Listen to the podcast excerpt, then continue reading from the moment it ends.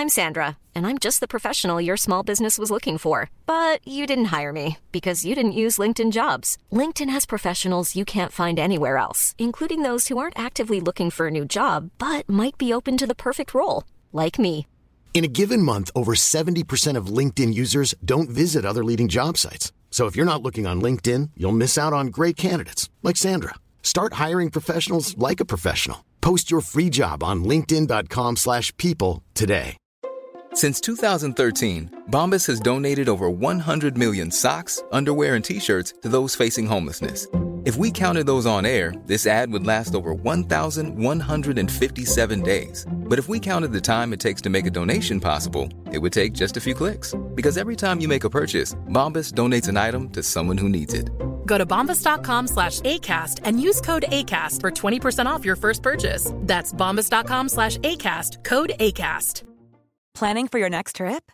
Elevate your travel style with Quince. Quince has all the jet setting essentials you'll want for your next getaway, like European linen, premium luggage options, buttery soft Italian leather bags, and so much more. And is all priced at 50 to 80% less than similar brands. Plus, Quince only works with factories that use safe and ethical manufacturing practices. Pack your bags with high-quality essentials you'll be wearing for vacations to come with Quince. Go to quince.com slash pack for free shipping and 365-day returns.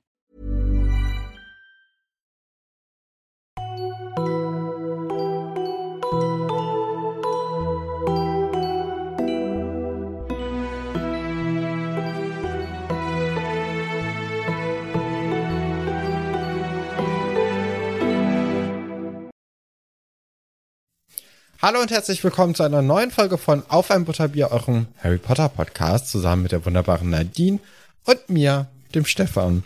Wir reden heute über den fünften Film, äh, Harry Potter und der Orden des Phönix. Den haben wir ja letzte Woche zusammen im Discord mit ganz, ganz vielen Leuten äh, geguckt. Und äh, das hat ja auch schon sehr, sehr viel Spaß gemacht, nicht wahr, Nadine? Auf jeden Fall. Äh, wunderbarer Stefan, wollte ich kurz sagen, weil ja, wunderbarer Nadine. ähm, es hat wieder richtig viel Spaß gemacht. Ich weiß ich nicht. Das ist halt echt wie so eine, wie so ein Filmabend mit sau vielen Leuten, die alle ja auch offensichtlich das Thema gut finden. Also ob sie jetzt alle den Film per se gut finden, weiß ich nicht. Aber es sind ja alle erstmal begeistert beim Thema Harry Potter. Und ähm, doch, mir macht das auch immer sehr viel Freude, wenn wir das gemeinsam gucken. Ja, fand ich es wieder sehr lustig. Auch, ich habe gemerkt, ich bin einfach sehr magisch, weil Muggeltechnik und ich, das klappt ja jetzt nicht so gut. Ich wollte ja so eine Watchparty erstellen. Ich habe sie auch erstellt, dann habe ich mich irgendwie selber rausgekickt oder so. Also plötzlich äh, hat mein Fernseher irgendwas gemacht und dann Wahrscheinlich habe ich mich auf die Fernbedienung gesetzt oder so, ich weiß es nicht genau. Dann war meine Watchparty auf jeden Fall Geschichte. Äh, danke nochmal an Tom, weil dann haben wir seine genutzt. Ja, aber es war, war wieder richtig cool. Sehr viel Spaß gemacht. Bisschen chaotisch, dadurch, dass es dann doch relativ äh, viele unterschiedliche Versionen anscheinend gibt. Damit hat man ja jetzt nicht unbedingt gerechnet. Also, dass da irgendwie nochmal eine Extended-Version rumläuft und dann schreibt man über Dinge und da kommt dann irgendwie von der Seite fünf Leute, die sagen, oh, du bist aber so viel weiter, mach mal auf Stopp. Und dann stoppt man dann ist man fünf Minuten später wieder irgendwie eineinhalb Minuten weiter. dann hört man auch irgendwann auf, da immer drauf, äh, auf die anderen Leute zu warten. Und ich glaube dann, vor allem gegen Ende war das ein bisschen sehr weit auseinander. Aber das war natürlich ein bisschen schade, dass das nicht so richtig gut funktioniert hat. Aber ähm, das ist natürlich dann auch so ein bisschen, wenn äh, jeder äh, eben selbst den Film holen muss oder äh, sich äh, oder jeder ja vielleicht eine andere Version eben hat. Damit kommt man aber glaube ich auch ganz gut zurecht. Ne? So ist der Film ja aber auch relativ lang, ne? also 138 Minuten ist ja schon ordentlich. Ne? Aber trotzdem äh, sind natürlich ein paar Sachen im Film, äh, die, beziehungsweise im Buch, die es dann nicht in den Film geschafft haben. Das ist ja eigentlich ganz normal bei so einer Adaption, äh, dass dann viele Sachen eben rausgestrichen werden. Ähm, fand ich jetzt aber gar nicht so schlimm eigentlich. Nee? Okay. Weil, also es ist ja das, das längste Buch, das dickste Buch, aber der zweitkürzeste Film, glaube ich. Ich meine, dass der, der allerletzte Film, äh, der achte, dass der noch ein bisschen kürzer ist. Aber so das Verhältnis zwischen Buch und Film ist halt schon, das geht schon extrem auseinander.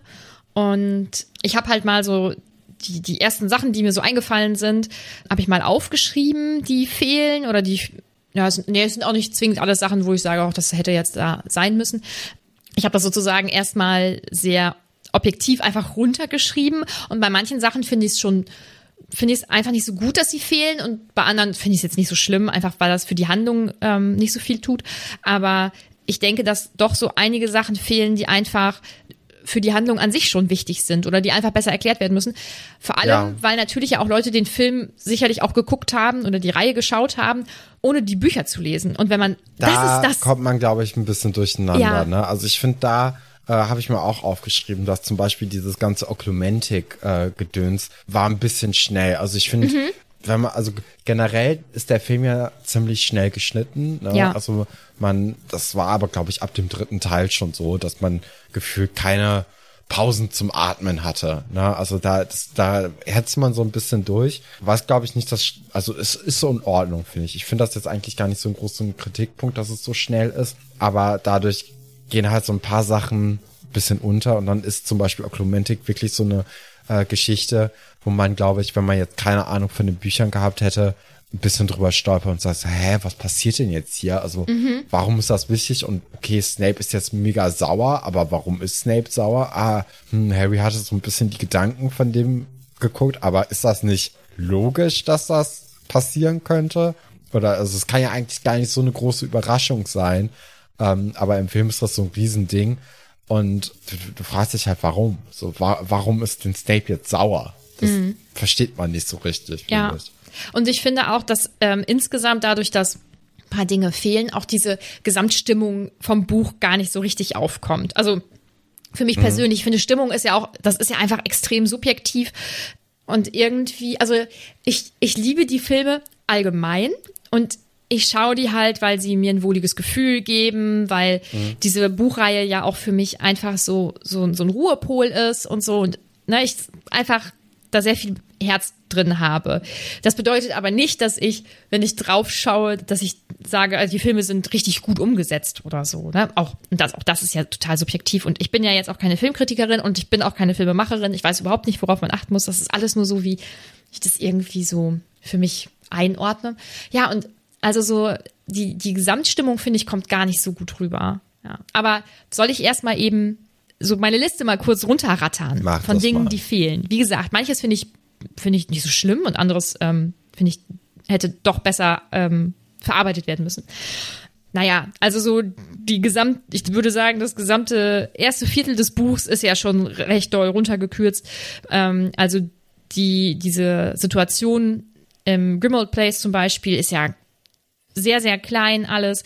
Diese gesamte Säuberung des Hauses ist nicht so, wird nicht so dargestellt. Und auch finde ich Harrys Gefühlsleben eigentlich nicht. Also Harry ist ja zum Beispiel in der Szene, wo er das erste Mal wieder auf Ron Hermine trifft, auch irgendwie jetzt nicht so krass sauer. Also so auch diese Wut, die er eigentlich in sich hat und so, das trägt sich insgesamt gar nicht so doll durch den Film wie durch das Buch, finde ich. Und das macht meiner Meinung nach ganz viel vom Buch ja auch aus. Also es Ja, da bei der Szene ist es natürlich auch so, der trifft ja auf die Dementoren und am gleichen Tag fliegt er noch äh, zu Hermine und Ron und Hermine begrüßt ihn mit, oh, ich habe Bücher gewälzt und geguckt, sie könnte ich nicht rauswerfen. Und dann denkst du so, ja, in welcher Zeit hast du denn die Bücher Ja, gewälzt? So in den drei Sekunden, äh, Ja. während die irgendwie da durch die Luft geflogen sind. Ja. Also ist schon ein bisschen komisch.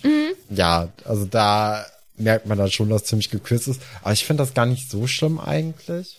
Dass Ähm. da, dass man da die Gefühlswelt jetzt nicht so von Harry mitkriegt. Ist natürlich ein anderer Vibe, ne? Wenn man Ja. da ähm, einfach nicht mitbekommt, dass Harry ultra sauer ist. Ja. Und dass auch der Tod von Cedric ihn auch immer so krass beschäftigt. Das wird ja nur von Dudley mal kurz Mhm. am Anfang angerissen. Aber das spielt ja eigentlich gar keine Rolle. Ja, und ich glaube zum Beispiel, wenn du die Bücher nicht gelesen hast, dann ist es gar nicht schlimm, dass ähm, dieses Gefühlsleben von Harry ja nur so ein bisschen, wenn überhaupt, angerissen wird. Aber für mich persönlich macht halt ähm, die dieser ähm, das Gefühlsleben von Harry so viel vom gesamten Buch aus. Ne? Ich weiß, ich finde das unglaublich gut geschrieben und ich finde, man kann das sehr, sehr gut nachvollziehen und man leidet so mit ihm mit. Und ähm, das ist für mich persönlich dann so schade, dass das in dem, in dem Film fehlt, der natürlich dadurch ein bisschen leichter ist, finde ich, so von der Stimmung her, zum Beispiel auch als das Buch. Ähm, und das ist nicht, also für mich nicht nur am Anfang, sondern das zieht sich halt schon so durch, dass das fehlt. Was ich jetzt nicht so schlimm finde, sind halt so Details wie eben, dass das, dass das Haus sauber gemacht wird. Ähm, natürlich ist es schade, dass zum Beispiel das Porträt von Sirius Mutter nicht da hängt. Was heißt schade? Also das sind dann halt so die, die, Da die Details. nur, ne? Ja, genau. Das, ähm, das sind dann so Details, die halt fehlen. Macht für die Handlung, finde ich jetzt nicht so den Unterschied. Die Trennung von äh, oder ähm, ja doch die Trennung von Percy und seiner Familie. Das, Stimmt. das fehlt so, das kriegt man nicht so mit. Macht sicherlich auch für die Handlung nicht so den Unterschied, aber ähm, ist ja auch etwas, was dem Buch an sich Tiefe gibt, finde Ja. ich. Ja. Weil, wichtig, Stefan, jetzt kommt ein ganz großer Punkt. Die ganze Storyline mit Rita fehlt. Ja, und Gilderoy Lockhart, ne? Ja. Also die beiden fehlen ja total. Ja. Äh, Finde ich auch ein bisschen schade, weil beide eigentlich doch auch Lieblingscharaktere von mir sind. Mhm. Genauso wie Ginny, die ja auch total egal ist. Also die hat ja drei Sätze im gesamten Film. Und ähm, ja, das, das ist wirklich ein bisschen schade. Ginny ist wirklich einfach nur so ein, so ein kleines Mädchen im Hintergrund. Ähm, das ist ein bisschen blöd. Ähm, dafür nimmt ja Hermine ganz, ganz viel Platz ein im Film. Also Ja. zwischenzeitlich hatte ich auch das Gefühl, dass mehr so äh, Hermine Granger und der Orden des Phönix ist und nicht Harry Potter.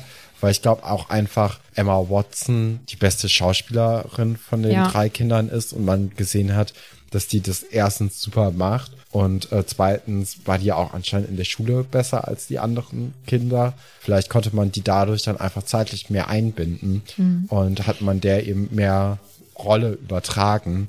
Das macht natürlich so aus Filmmacher Sicht ziemlich viel Sinn dann, äh, ist aber ein bisschen schade so für vor allem Ron und Harry auch, äh, aber vor allem finde ich für Ron und äh, Ginny, weil die werden dann, also da, da fließt von denen ganz, ganz viel in Hermine rein. Ja. Das ist ein bisschen, ja, ein bisschen schade einfach. Ja, ich finde, Film Ginny ist einfach jetzt in diesem Film so sehr blass im Vergleich zu Buch Ginny, wo du ja auch nicht so viel von ihr mitbekommst, aber Mhm. ich finde, da hat sie so einen sehr starken Charakter und das kommt halt im Film eher nicht so rüber. Nee, ne? das ist total egal. Dafür Ja. Luna finde ich ziemlich gut, ähm, guter Charakter, gut eingeführt, Mhm. ähm, ist sehr präsent und äh, äh, macht das auch ganz wunderbar. Mhm. Und äh, die, da hat man sich auch ein bisschen mehr Mühe gegeben, die am Buch vor Ja. allem dann äh, rein zu, also ja, auf der einen Seite ist die ziemlich nah an der Buch Luna, auf der anderen Seite hat man aber auch viel von diesem ganzen Verschwörungstheorie-Kram krass abgeschwächt, damit es nicht so unangenehm ist. Ja, Und das finde ich eine gute, eine gute Entscheidung, weil das Ja. kommt schon immer an der oder der Stelle nochmal durch, aber dann wird halt viel mit den Blicken einfach nur gearbeitet bei den anderen Kindern, dass die so sagen, okay, die ist ein bisschen crazy, ne, aber dass man da nicht irgendwie stärker drauf eingeht. Und dadurch wird das ein bisschen abgeschwächt und das tut dann auch Luna, glaube ich, gut, weil man sie dann auch eher mag. ja, ja. Ist, ich weiß gar nicht, ob das damals vielleicht auch schon so war, dass man gesagt hat, ja, ist schon, mm, geht schon in eine komische Richtung. Aber ja, auf jeden Fall. Ich finde äh, sie als Rolle da richtig, richtig, richtig stark. Ja, du hast ja auch gerade schon Lockhart angesprochen, der fehlt. Der fehlt ja, weil diese gesamte Szene im äh, St. Mungus gar nicht da ist. Und das finde ich, auch das ist für die Gesamthandlung überhaupt nicht wichtig. Und ist es ja auch irgendwie im Buch ja theoretisch auch nicht. So, also braucht man, glaube ich, nicht, um am Ende auf diesen, auf das, auf das Ende des Buches zu kommen. Aber macht schon irgendwie stimmungstechnisch was mit einem. Und Ja, weil das auch für Neville ganz wichtig Ja. ist, ne? Und für dessen Charakterentwicklung, glaube ich. Weil es kommt ja schon irgendwie so ein bisschen raus, dass Neville von Buch zu Buch auch ein bisschen wichtiger wird. Der ist ja dann auch Teil der Prophezeiung. Im äh, Film dann ja aber auch nicht, Nee, glaube ich, gar nicht. erwähnt. Ja, also das äh, ist dann schon ein bisschen schade natürlich. Ich finde das aber auch, ich, also ich finde den Film schon gut umgesetzt, so ist es nicht. Aber es sind halt so, dadurch, dass eben das Buch, ich glaube, das Hörspiel hat 38 Stunden oder so, das kriegst du halt schlecht auf zwei Stunden runtergekürzt. Ne? Auch Ja. wenn viele Dinge, die äh, beschrieben werden im Hörspiel äh, oder im Hörbuch, einfach auch gezeigt werden können im Film.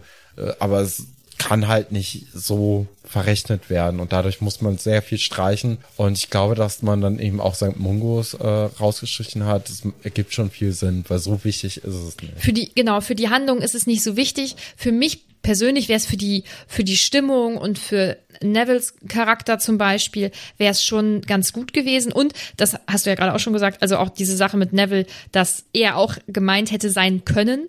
Auch das kam ja im Film so gar nicht Nee. vor irgendwie. Mariella kam nicht vor, finde ich jetzt nicht so schlimm, dass sie das auf Joe umgeschrieben haben. Ist natürlich schon eine andere Storyline.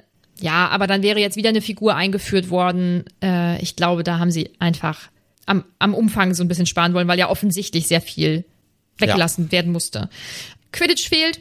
Auch kein Problem damit. nee. Ich finde Quidditch in den Filmen halt cooler als in den in den Büchern beziehungsweise in den Besprechungen. Also ich finde, wenn ich es nur lese und es nicht besprechen muss, ein Quidditch-Kapitel, dann finde ich es finde ich auch in Ordnung. ähm, natürlich fehlt dann halt auch Ron, also dass er jetzt ähm, im Quidditch-Team ist. Finde ich nicht so dramatisch. Damit kann ich ganz gut leben. Die Liebesgeschichte mit Cho finde ich auch recht anders. So, also die ist natürlich ja, im Buch. versteht man nicht so richtig, woher das kommt. Ne, das ist nee. so urplötzlich kurz vor Weihnachten küssen die sich auf einmal und, dann, und du denkst so, hä, warum? Mhm. Und dann ist es aber auch mit dem Verrat dann Geschichte. Ja. Und dafür bekommt man dann am Ende so ein bisschen das Gefühl, dass Luna und Harry auf einmal irgendwie eine Beziehung anfangen könnten in der nächsten Zeit. Ähm, dadurch, dass sie dann am Ende des Buches oder am Ende des Films kurz miteinander über den Tod reden und dann auch so Händchen halten und so. Und dann hatte ich da irgendwie das Gefühl so, okay, soll man jetzt eben das Gefühl bekommen, dass da was irgendwie zwischen den beiden laufen könnte in nächster Zeit. Äh, hätte ich jetzt die Bücher nicht gelesen, wäre das meine Vermutung nämlich mhm. gewesen, mhm. dass Luna und Terry das neue äh, Pärchen sein sollen. Mhm. Ja, das kann ich nachvollziehen.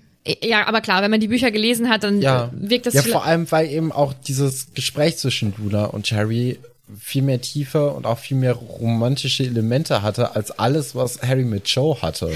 Ja. Bis auf den Kuss jetzt, ne? Ja. Aber äh, obwohl auch beim Kuss eigentlich nicht so. Wenig Chemie irgendwie. Auch also, relativ egal. Ja, finde ich auch. Also kommt da gar nicht so rüber. Auch das finde ich für die Stimmung an sich schade, weil jetzt irgendwie weil die Bücher ja jetzt nun mal auch ähm, für die Jugendlichen in einer Zeit spielen, wo so dieses, also das erste Mal irgendwie verliebt sein und so ja auch eine große mhm. Rolle spielt, ne?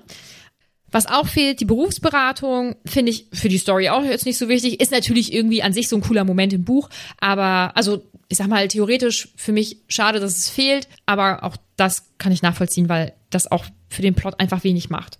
Also im Film die Weihnachtsferien an sich fehlen. Ein bisschen schade, weil man da vielleicht auch das mit Sirius ja auch noch mal ein bisschen besser mitbekommen hat, wie es ihm geht.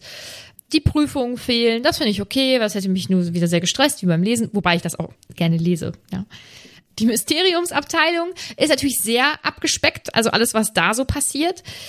Wir kriegen davon deutlich weniger mit als in den Büchern. Der Tod von Sirius ist von der ist halt ein bisschen anders, finde ich jetzt nicht so schlimm, weil, glaube ich, ist sonst, ohne die Bücher gelesen zu haben, vielleicht irgendwie ein bisschen schwerer zu erklären. Dann ist es halt leichter, wenn man einfach einen Todesfluch nimmt und er dann durch den Vorhang sinkt.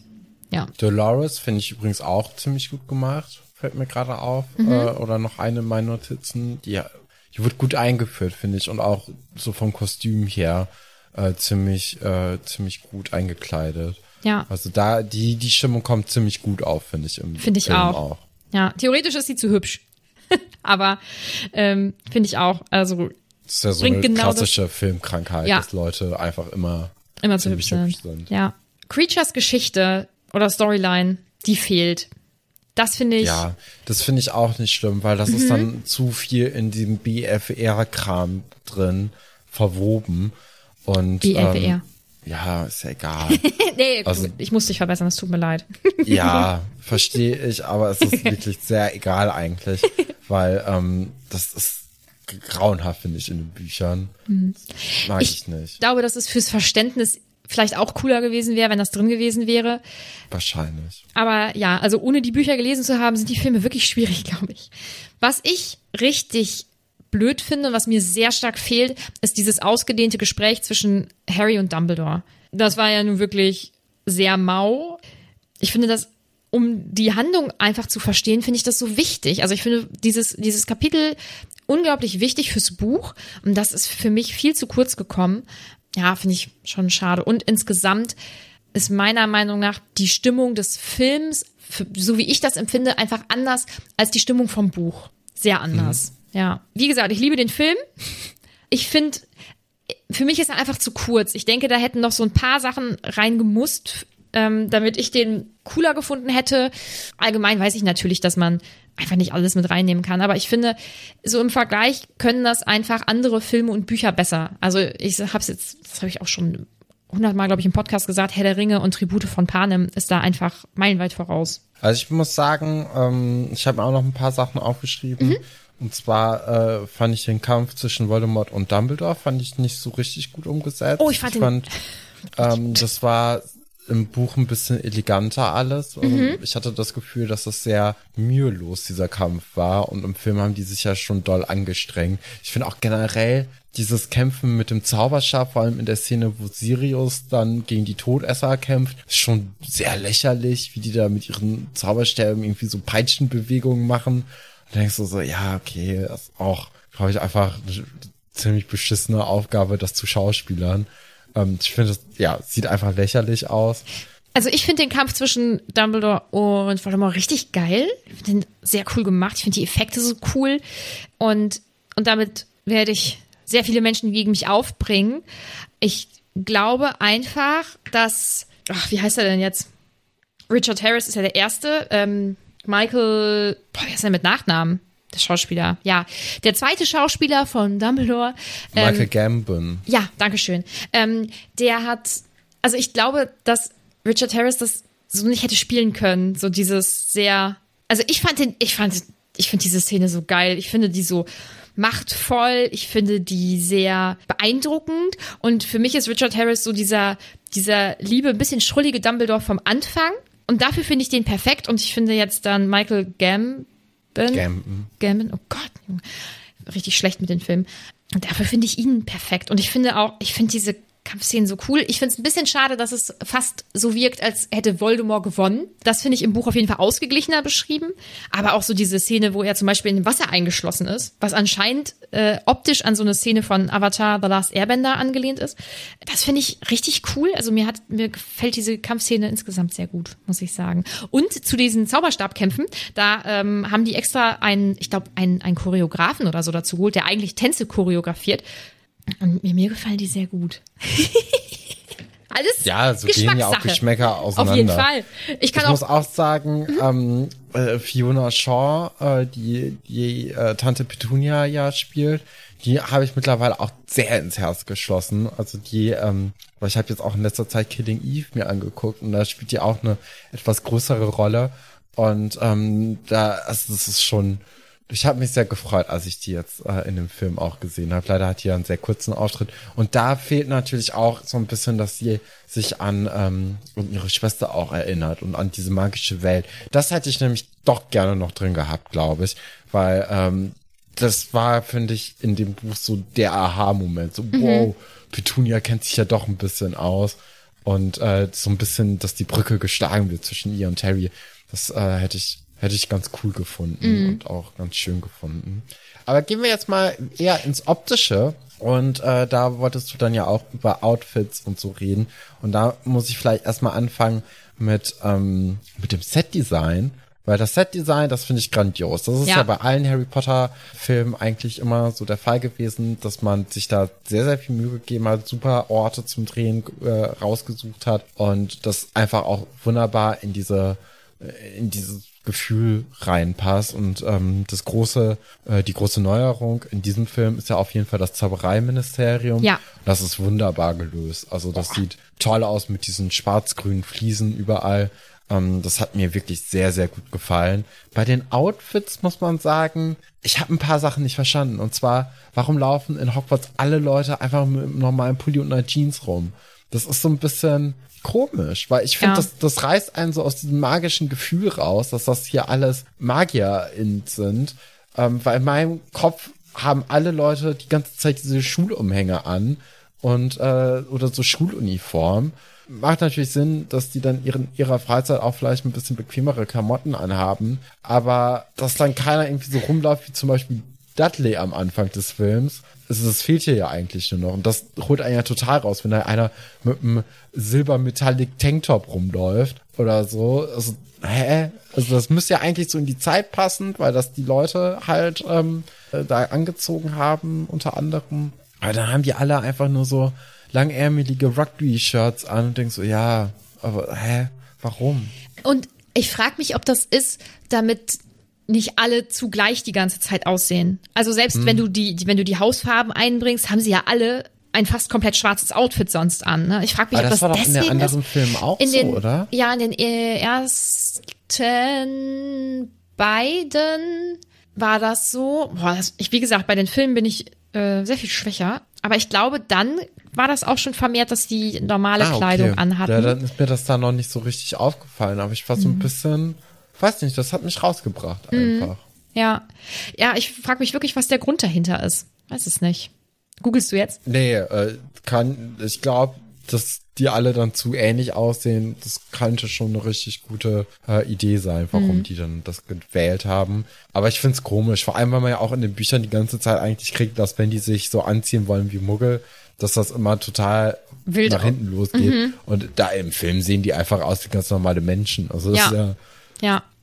weiß nicht. Thema Muggel, ich finde diese kurze Szene mit Arthur, wie er dann ähm, in die Subway rein will, ich finde das richtig süß. Ich weiß nicht, die holt mich richtig ab.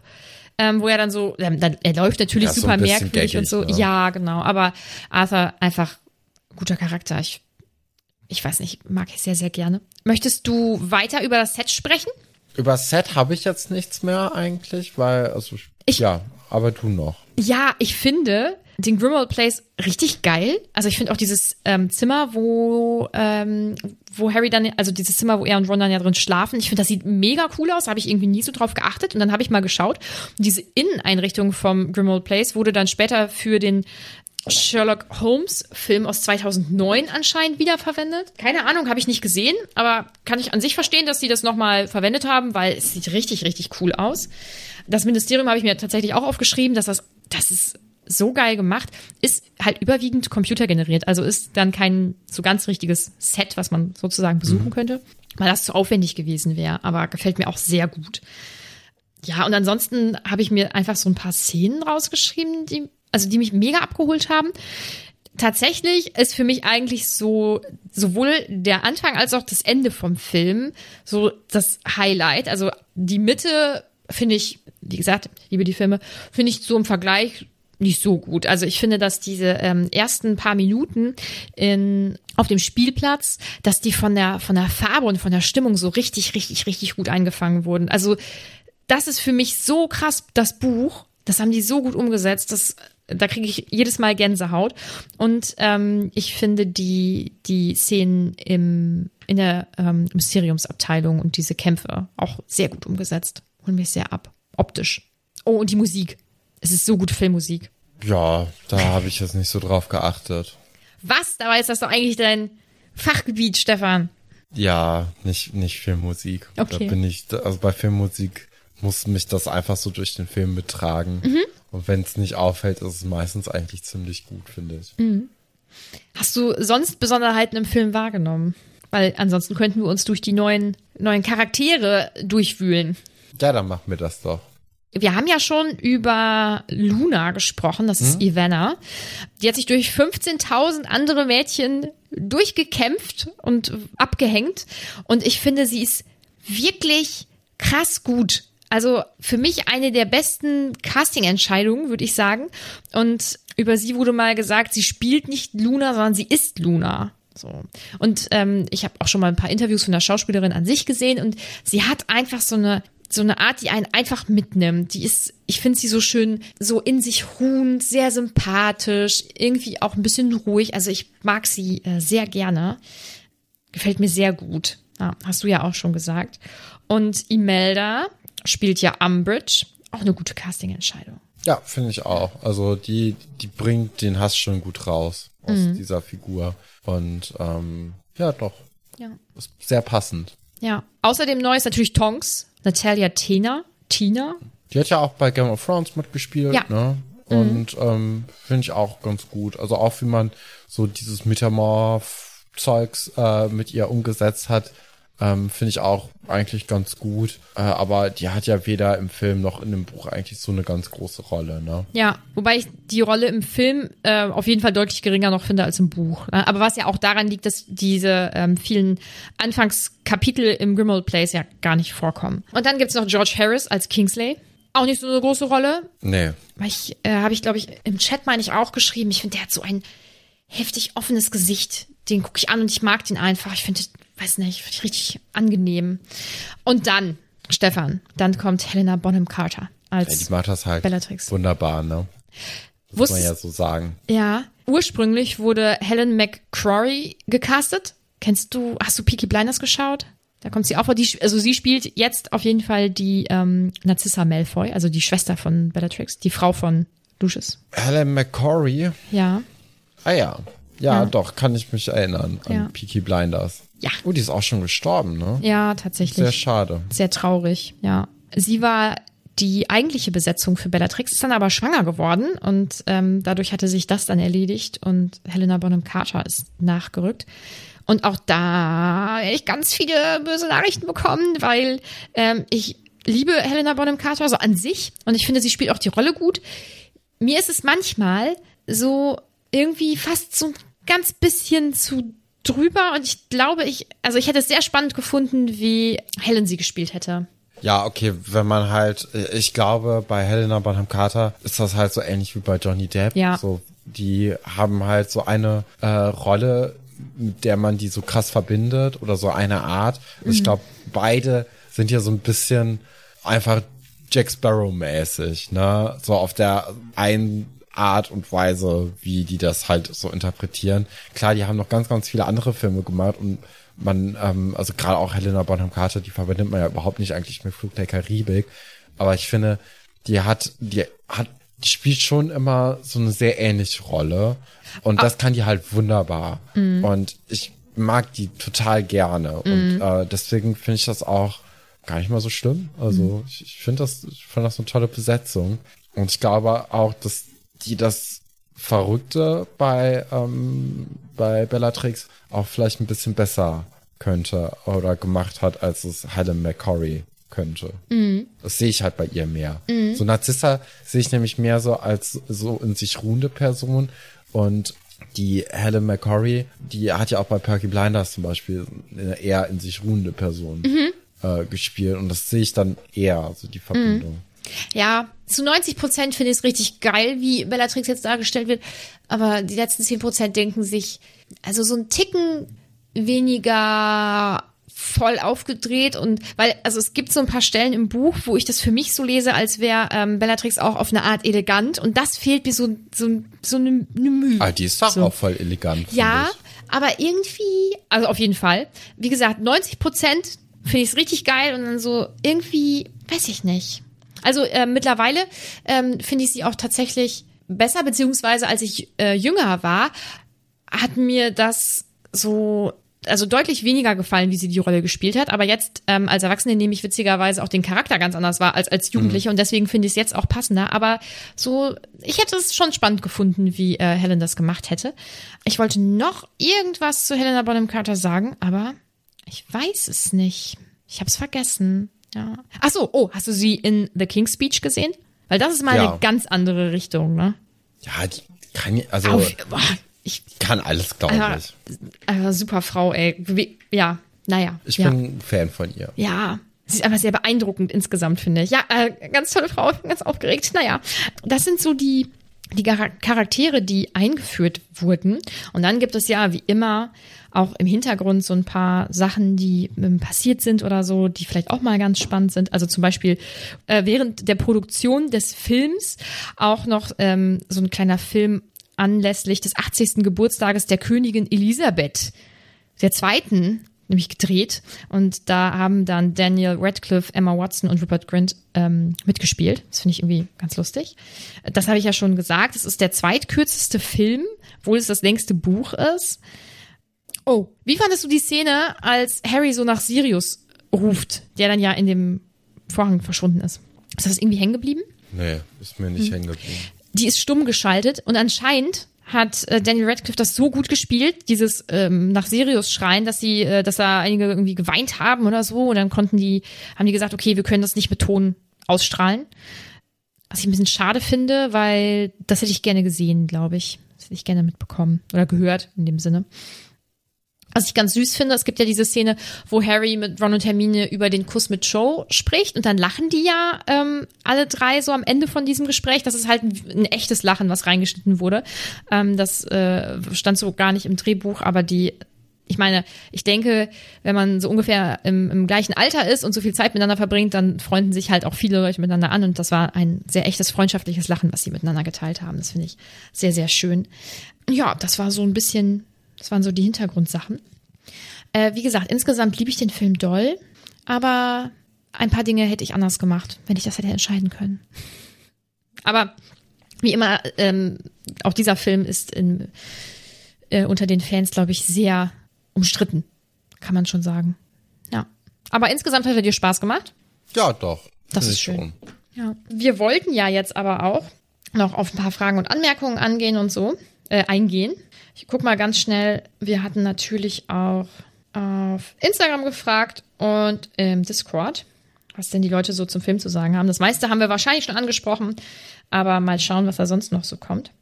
Sebi zum Beispiel schreibt viel besser als der vierte Film, trotz längerem Buches, aber Nevilles Eltern fehlen wirklich. Hm. Sunny vermisst den tragbaren Sumpf von Fred und George. Anita schreibt so traurig, dass im Film nicht besser zur Geltung kommt, wie cool Ginny ist. Ja. Meno möchte wissen, wen du denn jetzt als neuen Minister ernennen würdest. Stefan, hast du dir da Gedanken zu gemacht? Ja, also ist natürlich sehr schwierig, da irgendwie eine Person rauszunehmen, weil klar, äh, Dumbledore wäre immer eine Wahl, glaube ich, die ziemlich gut ist, aber ist, glaube ich, zu wichtig in Hogwarts, ähm, dass der da den Direktor macht und vor allem auch auf Harry aufpasst. Und sonst hat man ja gar nicht so viele Leute kennengelernt, die so in die Richtung gehen könnten. Mhm. Ähm, das ist sehr schwierig. Umbridge, Percy, Arthur. Das sind ja alles keine Leute, denen du Macht geben möchtest. Wahrscheinlich nicht, nee. Martha fragt, wie empfand Stefan Sirius im Film im Gegensatz zum Buch und hat er sich den Tod so vorgestellt? Ich habe mir den Bogen vor allem anders vorgestellt. Ich fand diesen, also ich hätte schon irgendwie so einen richtigen ähm, äh, Vorhang, Vorhang, aus Stoff vorgestellt, vor allem so einen roten, alten, ja. äh, war das irgendwie in meinem Kopf. Ja. Und äh, dass das jetzt einfach nur so ein CGI-Ding war, hat mich so ein bisschen enttäuscht und ja. war so ein bisschen schade, weil dadurch, dass er dann ja auch gestorben ist, bevor er in den Vorhang oder in den Bogen gestolpert ist, ähm, war das so ein bisschen egal. Also man hätte das halt, im Buch war das so ein, so ein Riesending, dass der da ja durchgefallen mhm. ist und wäre halt auch auf der anderen Seite nicht aufgeschlagen, wäre er einfach nur von diesen, also man hätte das ja auch super gut machen können ja. eigentlich, dass sich dieser Umhang oder dieser Vorhang dann so um Sirius rumschließt und der dann einfach weg ist. Ja. Und das wäre eigentlich ziemlich einfach gewesen. Ja. Deswegen wundert es mich, dass man sich dagegen entschieden hat. Ja, ich fand auch so dieses bisschen wellenförmige Reinsinken von ihm. Also das hat, das gefällt mir mhm. auch überhaupt gar nicht. Ich habe mir das auch genauso vorgestellt wie du und hätte das auch in der Umsetzung schöner gefunden. Mathis schreibt nicht direkt zum Film, freut sich Stefan auf die letzten Bücher, will er wissen, wie es ausgeht. Ja, doch, klar. Also jetzt, äh, wenn man schon fünf Bücher da irgendwie sich ange, äh, durchgelesen hat und ähm, jetzt auch den fünften Film schon geguckt hat, dann packt es ja einen dann doch irgendwann und da möchte man auch gerne wissen, wie es dann ausgeht. Mhm. Martha fragt, guckt, ihr die Filme eigentlich auf Deutsch oder Englisch? Ich habe den jetzt auf Deutsch geguckt, weil ich mir gleichzeitig auch noch schreiben musste, was gerade da passiert weil man das ja dann im Discord dann ja auch kommentiert die ganze Zeit und man auch versucht, gaggig zu sein. Und äh, dann muss man natürlich dann auch viel drauf bauen, dass man einfach viel hört und versteht. Und wenn man gleichzeitig schreibt und versucht, einen Film nachzuvollziehen, dann ist schon einfacher, wenn es dann auf Deutsch ist. Gerade wenn man den zum ersten Mal guckt. Mhm. Ja. Also ich habe ihn auf Englisch geguckt. ja, ist bei mir aber auch eine andere Situation. ich habe ihn schon ein paar Mal gesehen. Überwiegend wahrscheinlich übrigens auf Deutsch. Diva Tifo fragt, wie hattet ihr euch die Testrale vorgestellt? Passt das? Fand ich schon ganz gut. Ja. Also die Testrale fand ich schon auch sehr gut umgesetzt, ja. Ja, finde ich auch. Holen mich richtig ab. So, das war Instagram. Dann schauen wir doch mal. Ins Erinner mich. Äh, ich mache erstmal eben zum Film, weil ich glaube, da sind natürlich auch noch viele Sachen an sich zum Buch. Ronja möchte wissen, hat der Film die Meinung von Stefan über einen Charakter verändert? Nee, weil ich glaube, dadurch, dass man ja auch so weiß, dass ähm, relativ viel für den Film geändert worden ist aus den Büchern, ist das sehr schwierig, da dann irgendwie nochmal eine Veränderung in der Wahrnehmung zu, ja, hinzukriegen. Habt ihr eine Lieblingsszene und ein Lieblingsmusikstück? Das ist, glaube ich, eher eine Frage an dich. Das ist das Musikstück. Ich weiß, also es tut mir leid. Das müsst ihr jetzt rausfinden. Ich hoffe, ihr konntet es raushören. Das finde ich. Lieblingsszene? Ich glaube, es ist wirklich der Kampf zwischen Dumbledore und Voldemort, obwohl ich auch die Spielplatzszene am Anfang wirklich sehr, sehr gut umgesetzt finde. Ja, aber boah, und ich glaube ganz speziell in der Szene wirklich dieser Moment, wo Voldemort in diesem Wasser gefangen ist. Ich finde das irgendwie richtig geil. Ja, ja. Also Szene hattest du jetzt glaube ich so auch nicht, ne? Kann das, glaube ich, nach einmal Film gucken nicht so richtig sagen. Sie möchte natürlich auch wissen, wie traurig wir sind, dass Quidditch einfach ausgelassen wurde. Sehr traurig. Tom hätte halt gerne eine Outfit-Analyse aller wichtigen Charaktere. Aber das haben wir ja eigentlich auch abgegrast, so grob. Ja, auch das ist sehr schwierig, glaube ich, wenn man da nicht beim Film gucken schon drauf achtet, das jetzt so im Nachhinein zu machen. Dann würde ich jetzt weitermachen mit den ganzen Fragen jetzt schon bezogen, also auf das Buch 5 insgesamt und natürlich auch so die ganzen Vorhersagen für Buch 6. Tine möchte wissen, was wird in Band 6 passieren und wer wird wohl neue Lehrkraft für Verteidigung gegen die dunklen Künste? Ja, das war ja eine Frage, die wir schon letzte Woche so ein bisschen äh, in den Raum gestellt bekommen haben. Und ich habe da jetzt auch mal ein bisschen drüber nachgedacht noch. Und es sieht ja so aus, als ob man die Person schon kennen müsste. Weil so, äh, die letzten Jahre wurden ja immer, äh, oder die, in den letzten Büchern wurden ja immer neue Leute extra dafür reingeholt. Und jetzt ist es ja so, dass danach extra gefragt wird. Das bedeutet, dass ich es schon kennen müsste, sonst stellt man die Frage nicht. Und deswegen denke ich, dass Snape jetzt seinen Versuch bekommt und äh, Verteidigung gegen die dunklen Künste unterrichten darf. Das wollte er ja eh schon immer. Warum nicht jetzt auch er? Also ich weiß es. Das ist schön. Wenn nicht, würde ich mir Sorgen machen. Es wäre schon ein bisschen komisch. Ne? Nee, ich habe äh, nach dem fünften Buch auch aufgehört. Die kenne ich richtig gut. Und da weiß ich es auch nicht. Ja, wie geht's denn weiter mit Buch 6 an sich? So grob. Man muss sich ja erstmal am Titel, finde ich, orientieren. Halbblutprinz ist natürlich ein bisschen schwierig, da jetzt was rein zu interpretieren. Muss natürlich ein Halbblut sein. Also Halbblüter waren ja eine Hälfte Zauberer, eine Hälfte was anderes, oder? Muggel. Äh, ist es Muggel oder könnte es auch ein Riese sein, wie zum Beispiel bei Hagrid? Das sind ja halb, halb, wie, äh, wa- wa- warte mal, halb, ja, hm. Ja, okay, dann ist es Hagrid und so nicht. Ähm, also die sind dann schon, also Ja. es muss dann ein Muggel sein anscheinend Aber ich- für ich- den Film jetzt. Wollte gerade aus dem Kopf raus sagen, nee, das sind dann Halbblüter, aber das ist ja Quatsch, weil du hast ja genau nach dem Wort gefragt. Ich weiß es nicht. Ja, okay, aber äh, also, dann muss es ja eine Mischung zwischen Zauberer und Muggel sein, weil sonst hättest du da äh, eine klare Antwort. Du hast ja da bisher einfach keine Gedanken drüber gemacht und deswegen vermute ich eben, dass es dann ähm, ganz klar eben Muggel und Zauberer sind.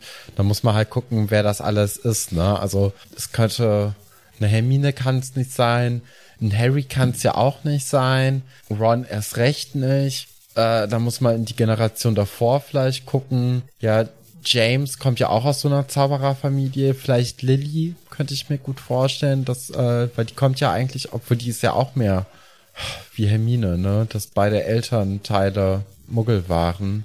Ja, dann wird's schwierig. Ja, vielleicht ist das das erste große Rätsel, äh, herauszufinden, wer der Halb, äh, Halb, äh, wer der Halbbru Halbblutprinz sein könnte. Aber wenn man jetzt so von der Geschichte her weitergeht, ist natürlich ganz interessant, wie man sich jetzt auf diesen Krieg vorbereitet, ne, zwischen Voldemort und Dumbledore und ähm, wie man da jetzt irgendwie versuchen kann, Voldemort zu töten. Es hatte ja schon so ein bisschen den Anschein, als ob es nicht so einfach ist, ihn zu töten und als ob das jetzt nicht so einfach gehen könnte. Ähm, da müssen wir mal gucken, ob wir da dann einfach ein bisschen was Neues erfahren. Dann Liebesgeschichten könnten ja ganz viele auftreten. Ich denke immer noch, äh, so wie das Ende der Bücher war, dass zwischen Ginny und Harry was laufen könnte. Bei Hermine und Ron ist man ja eh schon die ganze Zeit so ein bisschen davor, dass da die endlich mal irgendwie miteinander reden, dass da irgendwie mal durchkommt, dass die aufeinander stehen, weil das ist ja, glaube ich, in den Büchern auch spätestens seit dem Winterball im vierten Buch offensichtlich. Ja, und sonst weiß ich jetzt gar nicht, sind irgendwelche Konflikte offen? Sonst noch? Jetzt ist natürlich die Frage, wie man mit Sirius Tod umgeht, ne? Wie man den verarbeitet, ob da irgendjemand äh, Harry mal hilft. Aber sonst weiß ich gerade gar nicht, oder? ähm, ich glaube, ich glaube nicht, dass so sehr offene Sachen mit reingetragen werden. Meinst du, es wird so ein offener Krieg? Ja, das ist nämlich die Frage, ne? Ob man, ähm, ob man jetzt direkt schon im nächsten Buch diesen offenen Krieg hat oder erst im letzten Buch. Vielleicht ist jetzt auch erstmal so ein bisschen taktieren, ein bisschen ähm, so Meuchelei-mäßig, äh, da irgendwie so, so Assassin-mäßig so hinter die Reihen kommen. Ähm, viel mit Spion äh, Spionage. Es sind ja auch viele Todesser in Azkaban dann ja wahrscheinlich. Also die wurden ja alle jetzt gefesselt, die eigentlich in der im Zaubereiministerium jetzt waren. Vielleicht muss man da auch erstmal in Voldemort Stelle die wieder rausbekommen. Ja, das ist vielleicht noch so der einzig offene Konflikt gewesen, ne? Tom möchte wissen, wie wird der Sommer bei den Dursleys? Ja, ist die Frage, ne? wie man sich jetzt mit den, ähm, mit den Leuten vom Orden des Phönix irgendwie auseinandersetzt, ob man wirklich dann äh, viel mit denen schreibt und ob die irgendwann mal zu Besuch kommen. Aber ich könnte mir vorstellen, dass man vielleicht noch mal was mit Petunia macht, dass man Petunia und Harry noch mal in so eine Situation bringt, wo die mal miteinander reden können über Lily, die ja auch egal ist, haben wir ja auch beim Film gucken gestern festgestellt, dass eigentlich niemand sich für Lily interessiert. Das ist immer nur alles sehr James fixiert. Lily hat ja auch gar keine Freunde anscheinend in Hogwarts. Das war ja, oder wenn, dann sind ja auch alle gestorben oder von der Bildfläche verschwunden. Alle Leute reden ja mit Harry nur über äh, James. Schon ein bisschen traurig. Ja. Außer die Augen, Stefan. Die Augen die hat ja, er von seiner aber die Mutter. Augen interessieren doch auch niemanden. Wie verarbeitet Harry die Dinge, die Dumbledore ihm erklärt hat? Vielleicht wieder gar nicht. So. Ja, ich glaube, dass man sich jetzt schon so ein bisschen mehr auf Harry auch einlässt. Ähm, der muss natürlich auch viel Oklumentik jetzt lernen, ne? Ähm, vielleicht ist das nochmal so ein Ding, dass man sich jetzt erstmal äh, Harry im Sommer auch schnappt und mit dem Oklumentik lernt, damit man eben Voldemort aus seinem Kopf raushält. Da schieße ich mal direkt äh, eine Frage von Tötchen kurz dazwischen. Ist doch Mona, oder? Ja. Ja, gut. Hi Mona. Frage an Stefan. Denkst du, das Ministerium wird, sie hat Hardy geschrieben, hehe, wird Harry und Dumbledore jetzt ernster nehmen und eine angemessene Offensive gegen Voldy einrichten? Ist natürlich auch abhängig davon, wer jetzt Zaubereiminister wird und wie das Verhältnis zwischen ihm und Dumbledore ist.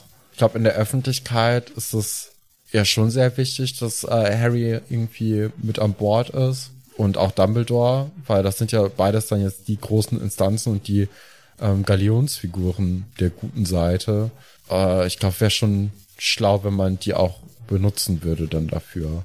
Tom möchte wissen, stirbt in Buch 6 wieder jemand und wenn ja, wer?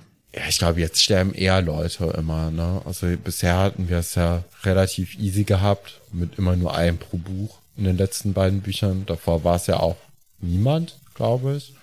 Von daher könnte ich mir jetzt sehr gut vorstellen, dass immer mehr Leute sterben. Bei den Weasleys bietet es sich natürlich an, dass irgendjemand davon stirbt, weil es einfach viele Leute sind und die einem ja auch so nahe gehen, dass man schon ein bisschen bestürzt wäre, wenn einer von denen stirbt. Aber je nachdem, wer es ist, wäre es auch nicht so schlimm. Ein Zwilling bietet sich immer an, weil es schön tragisch, dass einer zurückgelassen wird, der andere dann so weggenommen wird. So eine Tongs könnte ich mir gut vorstellen. Generell so Ordensleute, weil da hat man so halb auch was von denen mitbekommen und die sind natürlich nochmal ein bisschen gefährdeter als so welche von den Kindern. Ich bin mir jetzt nicht so sicher, ob eins der Kindern stirbt. Vielleicht, vielleicht ist doch irgendwie Harry und Voldemort, ne? Dass da einer dann von denen stirbt und dann zurückkommt und dann gibt's noch mal einen zweiten Versuch oder so. Muss man gucken. In dem, jetzt im fünften Buch wäre ja Arthur beinahe sozusagen gestorben und vom Schreibprozess tatsächlich war es eigentlich erst äh, vorgesehen, dass er in diesem Buch stirbt. Konnte sich die Autorin aber nicht dazu durchringen bisher. Wer weiß, was Ja. passiert. Ja, wäre natürlich auch nochmal eine ganz andere Geschichte geworden, wenn auf einmal Arthur als der äh, Brötchenverdiener der Weasleys sterben würde. Dann wären ja die ganzen, wär, also wäre einfach nochmal ein ganz anderes Thema aufgebrochen, oder? Weil gerade so eine Großfamilie, dann die eh schon immer, also bei den Weasleys war ja immer so das Thema, dass sie wenig Geld haben. Und wenn jetzt auch die Person, die eben da das Geld verdient, weil anscheinend macht ja Molly vor allem Haushalt, ne? Und äh, hat ja keinen Beruf. abgesehen von natürlich dieser ganzen Care-Work und so. Aber da müssen wir jetzt nicht drüber reden, dass das auch ein Beruf ist. Nee, also sie hat nur keinen Beruf, der bezahlt, Geld einbringt, ne? leider. Ja, Genau. sondern nur viel Geld kostet sozusagen. Und deswegen wäre das ja einfach nochmal ein ganz anderes Thema geworden. Das hätte man auf jeden Fall thematisieren müssen. Und äh, das Buch hat ja auch schon so genug Geschichte. Von daher war es vielleicht ganz schlau, dass man das nicht gemacht hat. Und da bin ich mir nicht sicher, ob wir über das Thema mal privat gesprochen haben oder schon im Podcast. Welche Romanzen bahnen sich an? Das hatten wir im Podcast schon, oder? Ja, genau. Aber da würde ich halt, wie vorhin eigentlich ja auch schon gesagt, Ron und Hermine und Ginny und Harry. Und laut Film Harry und Luna. Mona fragt, wie geht Harry mit dem Verlust von Sirius um? Wahrscheinlich besser als mit dem Verlust von Cedric, weil das hatten wir ja letztes Buch schon, dass Cedric und Harry, also dass Harry das so krass mitgenommen hat. Und es wäre sehr langweilig für uns Lesende, wenn man jetzt einfach das Gleiche nochmal hören würde. Deswegen war ja zum Beispiel auch ähm, Harry im letzten Buch nicht beim Mittag, äh, nee, beim Abendessen, beim Abschlussessen, weil das einfach zu langweilig gewesen wäre, das jetzt nochmal zu hören oder zu lesen. Und deswegen muss er schon irgendwie anders damit umgehen. Vielleicht kümmern sich jetzt einfach mehr Leute um ihn auch und reden mit ihm darüber. Oder er macht's von alleine irgendwie besser. Ich weiß es nicht. Sie möchte außerdem wissen, ob Rita nochmal wieder zurückkommen wird. Ich hoffe. weil Rita ist immer, äh, ist immer toll, wenn sie da ist. Finde ich auch besser als Gilderoy. Es tut mir leid, liebe Ravenclaws. Wow, wow. Sophie möchte wissen, Nadine hat ja prophezeit, dass dir das fünfte Buch gefallen wird. Wie fandest du es im Vergleich zu den bisherigen Büchern? Ich finde das immer noch ein bisschen zu frisch, um darüber, äh, um das wirklich einordnen zu können. Ich glaube, die ersten beiden Bücher gefallen mir doch am besten, die irgendwie ein bisschen gemütlicher sind.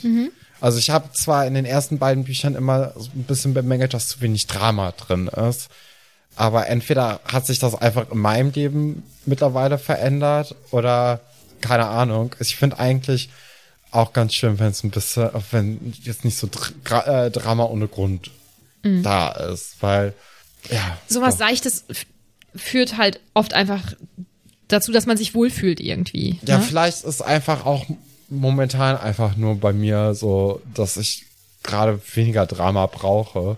Dass es eigentlich ganz schön ist, wenn dann in so einem Buch das alles sehr gemütlich abläuft.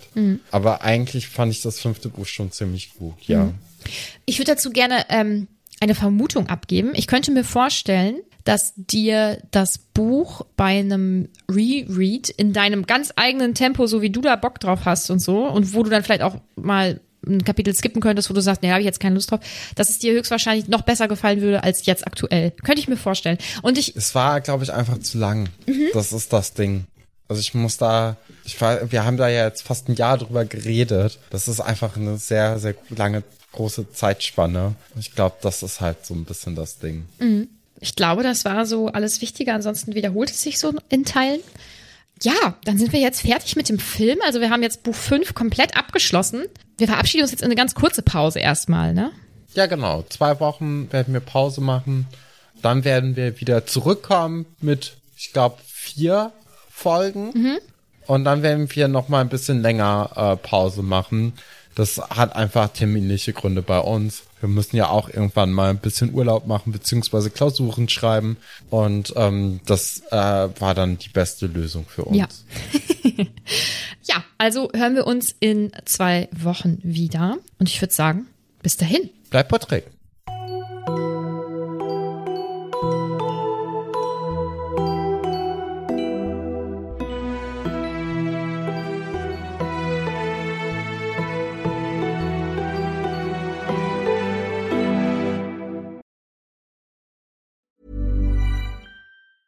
Even when we're on a budget, we still deserve nice things. Quince is a place to scoop up stunning high-end goods for 50 to 80% less than similar brands. They have buttery soft cashmere sweaters starting at $50, luxurious Italian leather bags, and so much more. Plus, Quince only works with factories that use safe, ethical, and responsible manufacturing. Get the high-end goods you'll love without the high price tag with Quince. Go to quince.com slash style for free shipping and 365 day returns.